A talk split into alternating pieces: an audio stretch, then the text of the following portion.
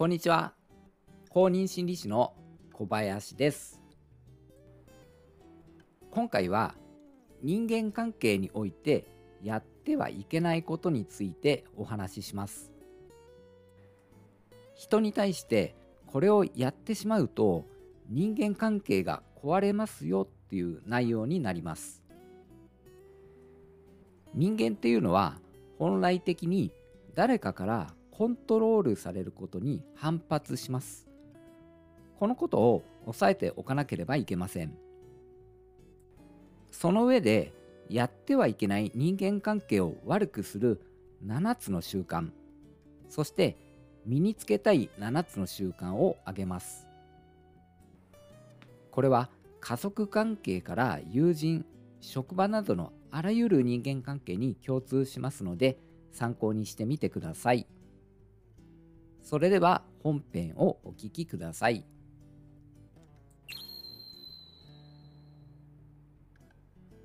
まず心理的リアクタンスという現象があります。人は自分が自由に選択できると思っていることに対して制限や強制をされると抵抗や反発感情が生じるという現象です。人というのはですね自分の行為や選択は自分自身で決めたいっていう欲求を本来的に持っているものなんですね。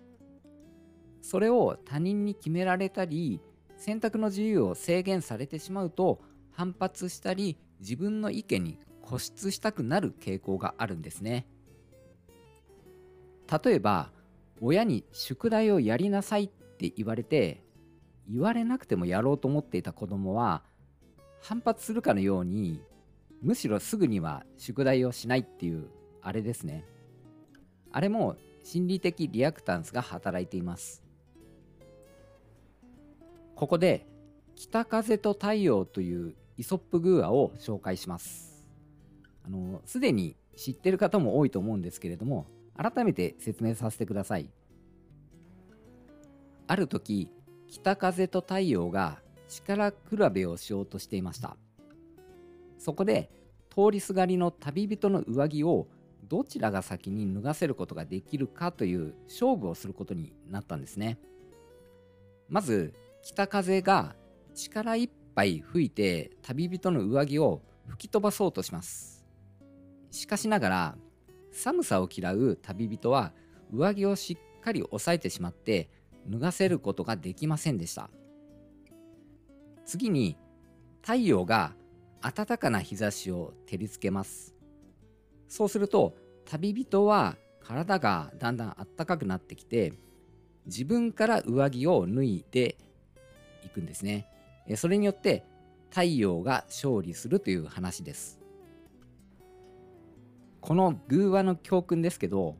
人に行動させたい時には北風のように強引で厳しいアプローチをしても相手を意固地にさせたり反発させたりするだけなんですね一方で太陽のように穏やかに暖かなアプローチをするとうまくいくんですね心理的リアクタンスを抱かせないようにアプローチすることがいかに大切かということがこの北風と太陽の寓話からわかるということなんですね。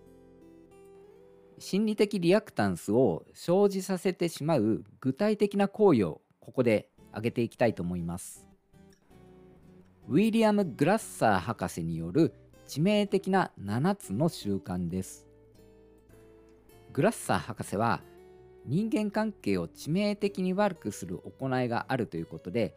代表的なものを7つ挙げていますその7つを今から紹介しますね1つ目は批判するです2つ目は責めるです3つ目は文句を言うです4つ目はガミガミ言うです5つ目は脅すです6つ目は罰するです。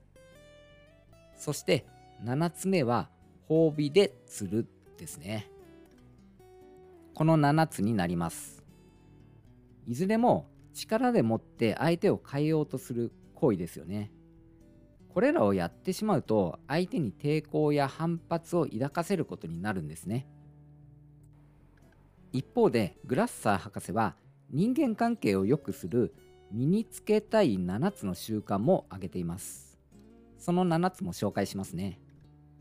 1つ目は相手の話に耳を傾けるです。2つ目は